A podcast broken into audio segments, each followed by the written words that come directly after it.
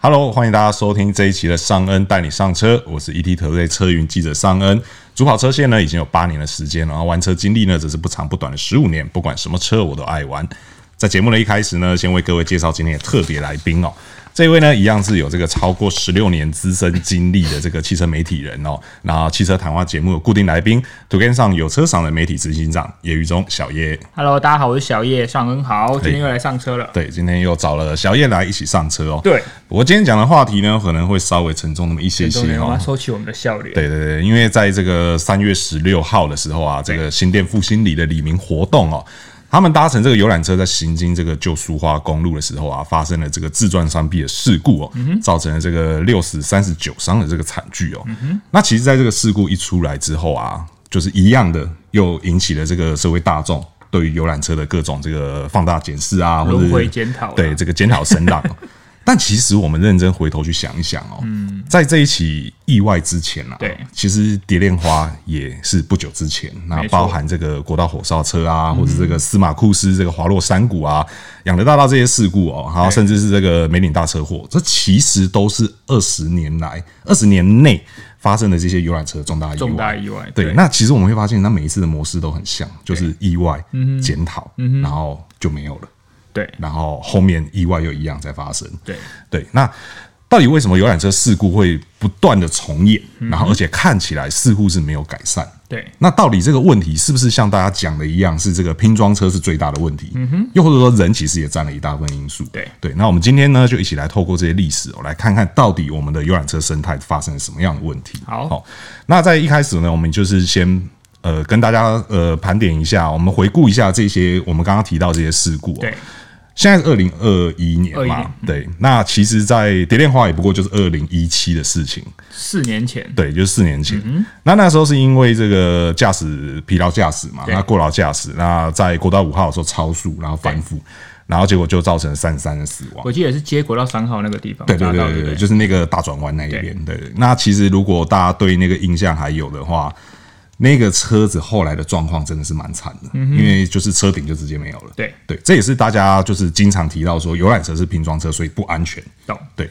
那再来再往回看到二零一六的这个红珊瑚国道二号这个火烧车，当然这件事情它我们可以说它是百分之百人为，嗯对，因为毕竟它是司机纵火，对然后导致这个全车的人逃不出去，然后烧死在车内，那造成二十六死。对那再往前的话呢，到二零一二的这个司马库斯，它是一部这个我记得是就是我们俗称的中巴，比较小型的，因为司马库斯的路毕竟比较比较小一点，它不可能不应该是轴距四公尺以内对比对对较对小的车，对对，就乙类的大客车，因为对嗯那边是不太可能甲类的大客车可以上应该去。上不去，对对，但是即便已经是用了比较小的这个乙乙式的乙类的大客车，它还是发生了这个上坡的时候熄嗯火，然后就导致车辆滑落山谷，然后造成十三死。那在早之前的话，还有一个二零一零的这个苏花公路，嗯，但是这个的话，它比较像是呃，就是意外，因为它是山崩，然后导致哦这个这车比较辆不可抗拒的意外，对，它导致这个车辆坠海，然后二十六死这样子。对，那再早的话就是二零零七在养德大道下山的时候，这个对刹车失灵，然后滑落山谷，然后造成八死。对，然后二零零六的这个梅岭的话呢，它也是坠谷，然后造成二十二死。二十二对，那其实梅岭的话，我印象蛮深，因为它其实促成了一些制度上的改变。没错对，这个是我们比较有印象的东西。对，那其实我们这样子看，二十年下来，嗯哼，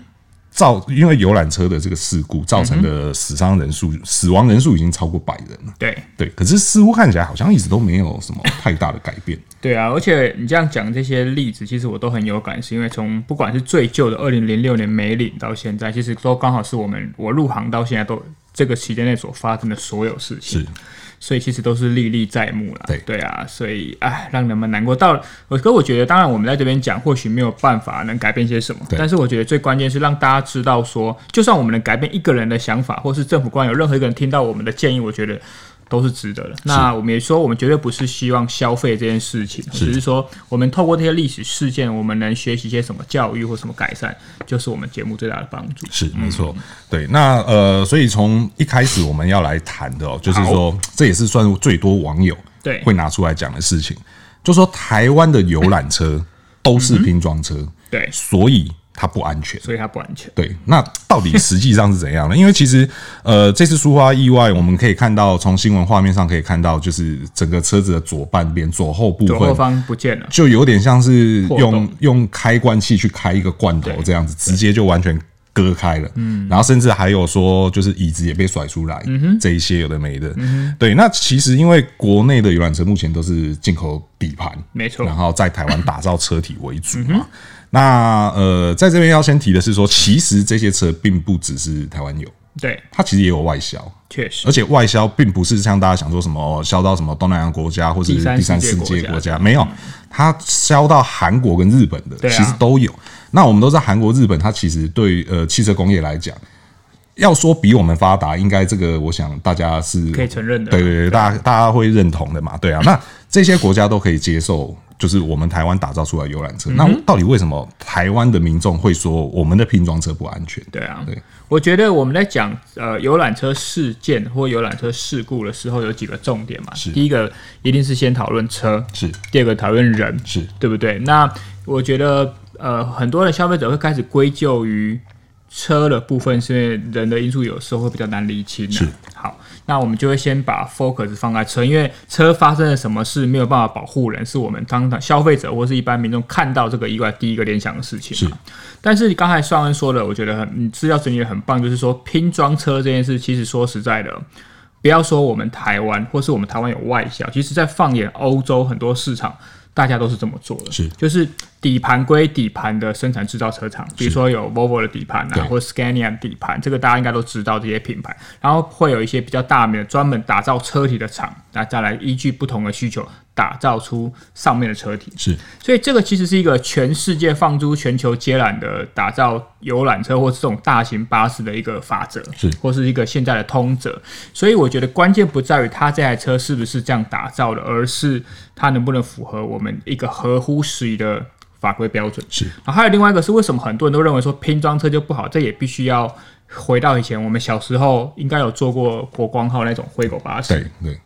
确实，他们那个时候的制造比较不像是现在的模式，他们是从底盘延伸出了车体架构，让它让人家认为说它是一体成型，所以它很安全。是那这些东西是我们都不否认的，但是因为那个时候在四十年前，它那台车的造价一台就是要一千四百万。对，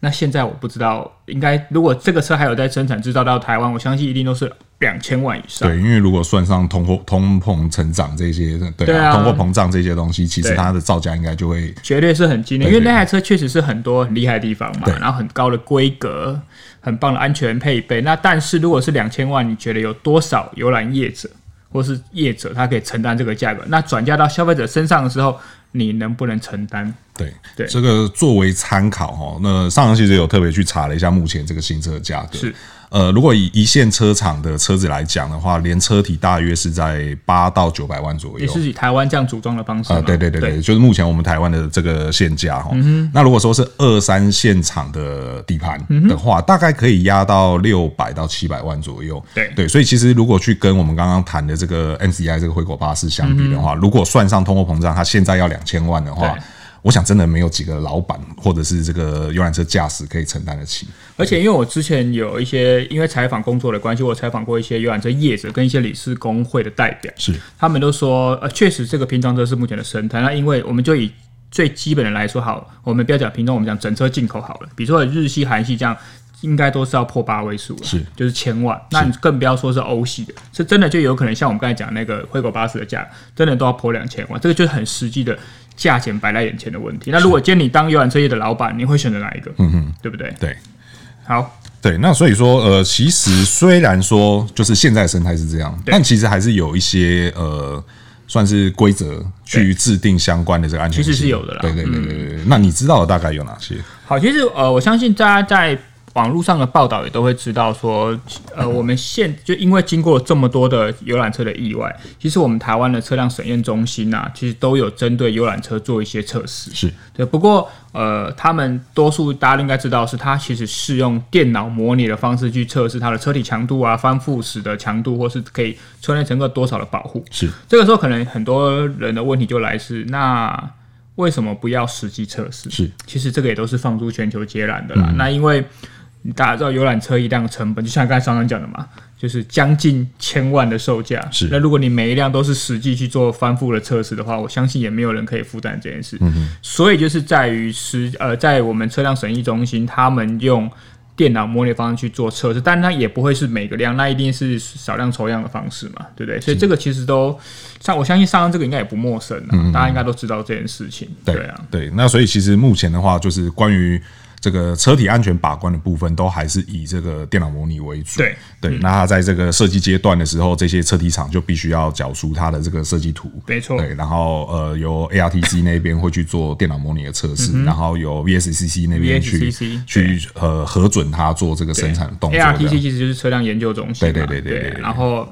VSCC 它其实就是真的去测试安全的法规的单位，对对对对，因为说大家有时候会有些误解，会认为说这个 ARTC 车测中心是剑拔呃，或者是说裁判裁判兼球员，兼球员对对对很多人会有这个误解，但实际上他们就只是一个实验室，没错，对，他们是负责去做实验的。嗯，那实验结果出来到底 OK 或不 OK，对这个判断是由这个 VSCC，也就是车辆安全审验中心去做一个这个这样的动作。嗯对，所以呃，因为其实我们跟 ARTC 蛮多朋友都很熟啦，啊，也常常也为他常们去采访啊对，常常为他们抱不平，因为有时候他们都变成剑靶也这是样。苦主了，对对对对，因为大家就说啊，台湾有 ARTC，所以呃导致什么样的车辆工业不进步啊，对对对对对对，但有时候大家要把目标准确一点啦。对对对对对对，OK，好，所以说这个其实呃，就像小叶提到的，就是所谓这个拼装车这生态，其实全世界都是这么做啦。全世界皆然。啊对对对可是我觉得用拼装这件事，大家认为说拼装就是不好，对其实我觉得其实不尽然、啊。是，对啊，就像我们以前大家如果还记得，以前老了修理车其实也是大梁式底盘，车体再加上去嘛，对对对那你会说它不安全吗？其实我觉得合乎时宜的法规去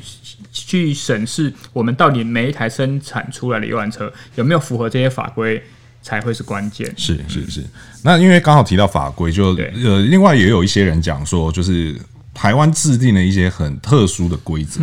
然后所以以至于这个呃原装进口车没办法进来。嗯哼，对。那因为欧洲的车，呃，我们用比较简单的方式来讲，欧洲车的体积对就是比我们的大一些对。嗯对，然后有人会认为说这是台湾特规，但其实我在其实不尽然对我在做这个这一集之前，我也特别去查了一对下，为什么我们的车可以外销到韩国跟日本？对，就是因为刚好我们的法规嗯法规是相符的，对，所以其实并不是说我们特规，对，而是说因为像我们啊，跟韩国啊，跟日本都有可能都有一些共同的特性，地就可理环能。境或是交通环境会比较像。对对对，对啊路比较小没啊错之类的没，错所以这个 size 的车子比较适用。对啊所以其实也不全然说是为了保护所谓的台湾的产呃，业，其实我觉得不尽然，因为其实他们在车辆尺码的限制上，比如说车身高度、车身宽度，是那欧洲的车的尺码其实相对比较大一点。对，那大家如果有去过欧美的地方，就知道其实，在台湾市场或是日本会有一些差异性。那我们跟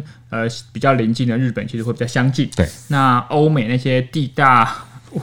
地幅辽阔的地方，确确实是比较适合一些比较大的车种。是，我觉得这个都是合情合理的啦。嗯是是是是，对，所以说其实车辆的问题在这些把关之下，我们大概也可以说，其实它就是合乎现在的需求。对，嗯那不管是说这个尺寸也好，又或者说安全防护也好，我们都能说它是符合现在的要求。没错，对都是有符合一些要求，而且我们的法规也有因为这些这么多意外，有慢慢的在进步了。是对啊，是是是，对，所以说其实呃，车辆的部分大概是这个样子啦，嗯然后、对，但是当然我们也希望它或许在这么多的事件之后，对，或许它能不能再调整，能不能再让它变得更安全，对对，然后让大家不要再有这么多疑虑，没错那更重要是不要再有人因为这样的意外、而导致有些人失去生命嗯确啊，实或是造成家庭的破碎这样子，对，那所以说这个关于拼装车这件事情的话，就大概是这样子。对，那开始就有人就有疑问，那到底问题出在 哪里？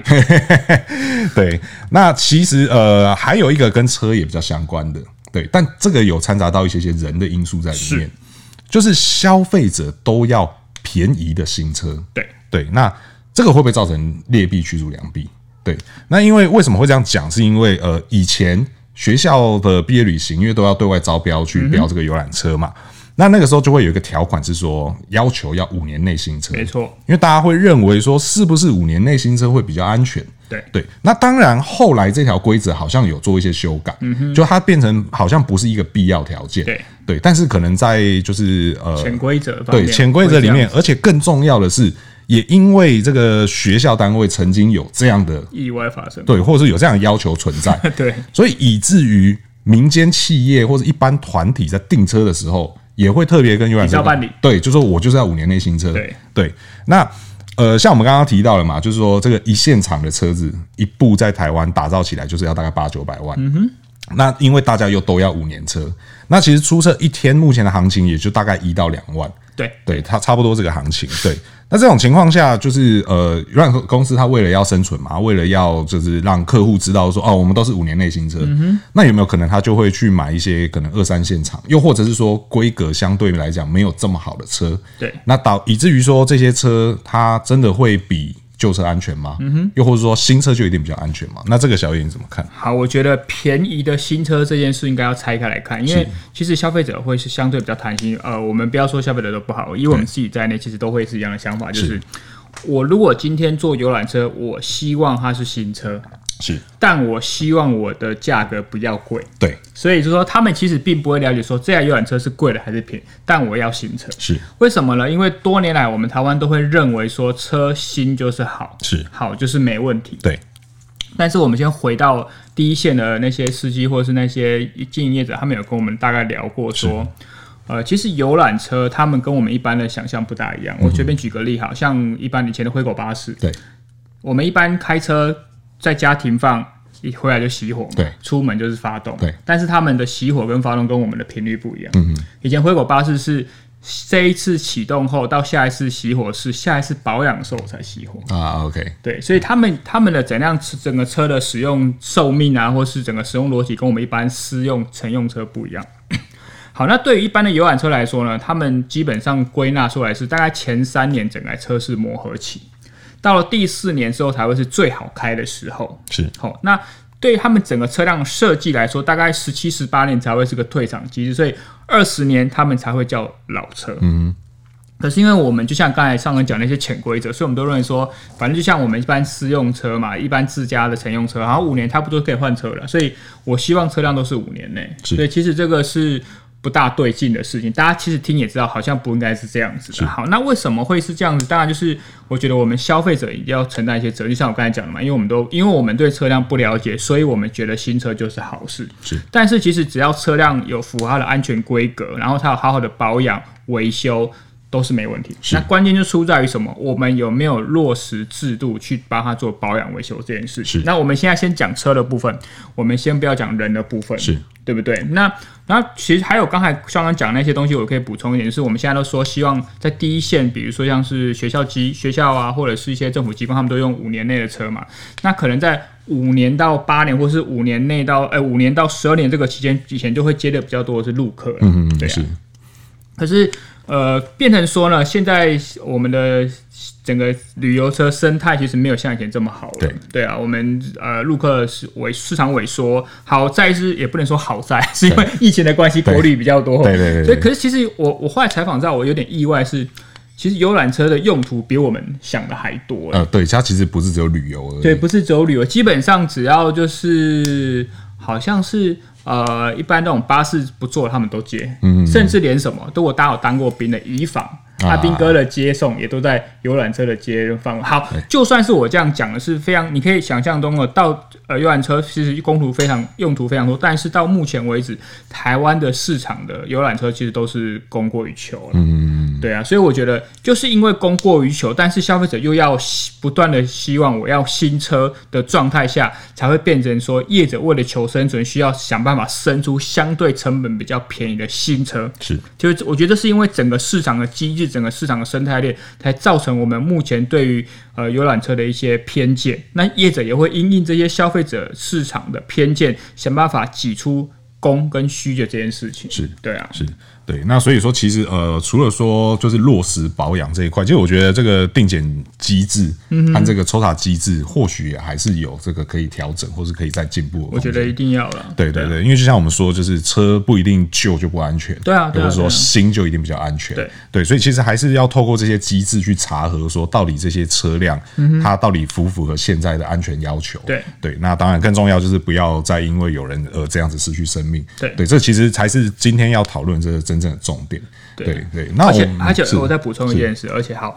我们都知道车要新，好车要好，大家做的安全对。那我最最基本问大家一个，请大家扪心自问，你在坐游览车的时候有没有系安全带？对这个就是我们待会后面要讲来了人的讨论部分，但是对如果你在要求车的时候，你先想想看，你有没有把这些车的安全配备充分使用到？是没错，甚至说最基本的这个灭火器在哪里，或者对逃生门在哪里，会你不会操作？对你上车前有没有第一件事情先看这个？对对，这个就是人的部分。好那这个也是我们待会要来跟大家讨论哦，就是我们大概把车的问题给看完了，接下来我们就要看人的问题。确实，对，那因为这个时间长度的关系哦，所以说我们会在下一集的时候呢，再来继续跟大家探讨 究竟这个游览车一直出事，那除了车的问题以外，人又有什么样的问题好？对，那如果说对今天的讨论内容有任何问题或意见的话呢，都欢迎在留言提出来，和我们一起讨论。那如果还没有订阅的朋友呢，要记得订阅，这样才能够收到我们下一集这个继续讨论的内容。那如果觉得我们今天的节目内容不错的话呢，也请大家不吝给我们五星好评，这对我们会有很大的帮助。那我们就下一集再见喽，拜拜。拜拜。